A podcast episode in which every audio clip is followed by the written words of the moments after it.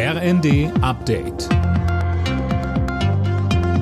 Stündlich neu. Auf den Punkt informiert.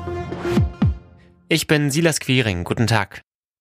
Angesichts der vielen Corona-Infektionen in China berät die EU heute über den Umgang mit Reisenden aus dem Land. Es soll eine einheitliche Linie her. Bisher haben Spanien, Frankreich und Italien im Alleingang Pflichttests eingeführt. Deutschland lehnt solche Beschränkungen bisher ab.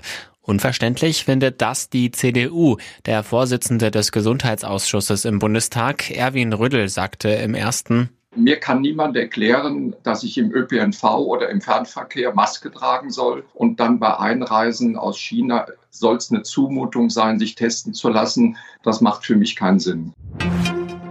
In drei Bundesländern ist die Corona-Maskenpflicht im ÖPNV schon abgeschafft. Der Rest will mindestens noch in diesem und im nächsten Monat daran festhalten. Das zeigt eine Umfrage des Redaktionsnetzwerks Deutschland. Fabian Hoffmann berichtet. Viele der Landesgesundheitsministerien begründen das mit dem immer noch belasteten Gesundheitssystem. In Hamburg soll die Maskenpflicht auch in den kommenden Wochen mithelfen, Infektionen zu verhindern. Dann wird sie ihren Dienst aber getan haben, so eine Sprecherin. Sachsen will sich schon bald mit Krankenhäusern und Ärzten beraten, wie es dann weitergeht. NRW nimmt sich noch etwas mehr Zeit für eine neue Bewertung der Corona-Lage. In Bayern, Schleswig-Holstein und Sachsen-Anhalt gibt es keine Maskenpflicht mehr im ÖPNV. Nach den schweren Ausschreitungen in der Silvesternacht wird weiter über Konsequenzen gesprochen.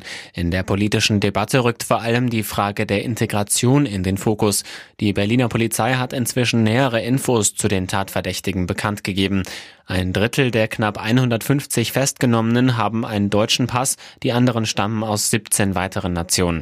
Die Integrationsbeauftragte der Bundesregierung, Alabali Radovan, warnt nun vor einem Generalverdacht. Alle Nachrichten auf rnd.de